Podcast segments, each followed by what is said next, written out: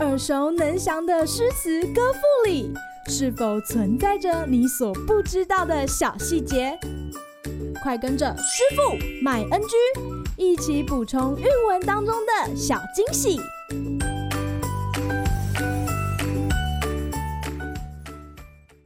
大家好，欢迎来到师傅麦恩居，又到了愉快的周五。今天要和大家分享的唐诗是杜甫的《春夜喜雨》。在朗诵这首唐诗之前，师傅觉得这首诗讲得特别的温柔，很适合用歌唱的方式来表达，所以就先让师傅唱一唱吧。好雨知时节，当春乃发生。随风潜入夜，润物细无声。夜静云俱黑，江船火独明。晓看红湿处。花重锦官城，好雨知时节，当春乃发生。随风潜入夜，润物细无声。野径云俱黑，江船火独明。晓看红湿处，花重锦官城。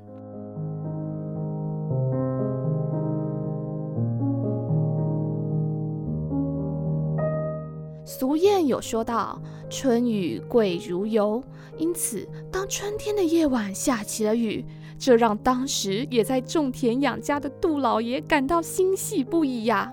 不过，有这么多春天的下雨，这首诗为什么会备受大家喜爱呢？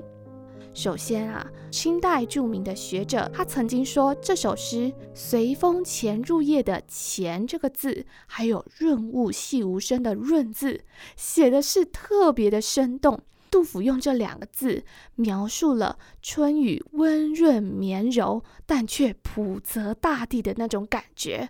而且呢，我们在读这首诗的时候，会感受到那种。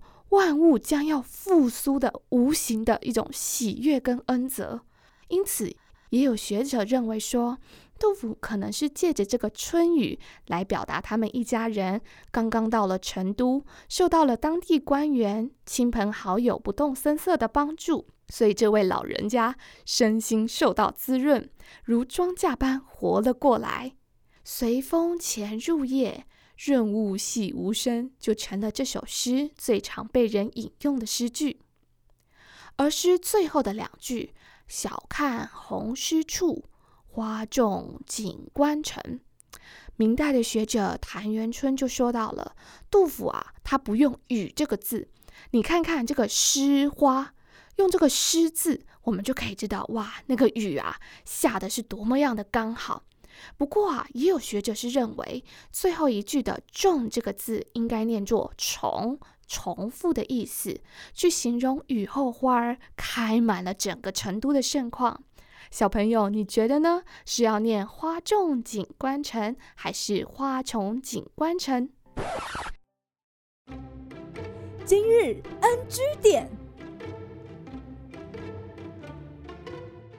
而虽然诗名当中呢叫做“春夜喜雨”，它有一个“喜”字，但其实全诗里却找不到任何的“喜”字，也找不到同义的词语，但却又洋溢着欢欣感恩的情绪。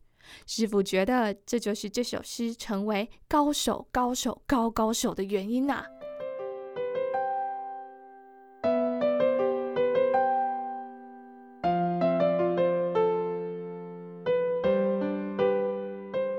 好啦，今天的师傅麦恩居就到此结束，那我们就下回再见喽，拜拜！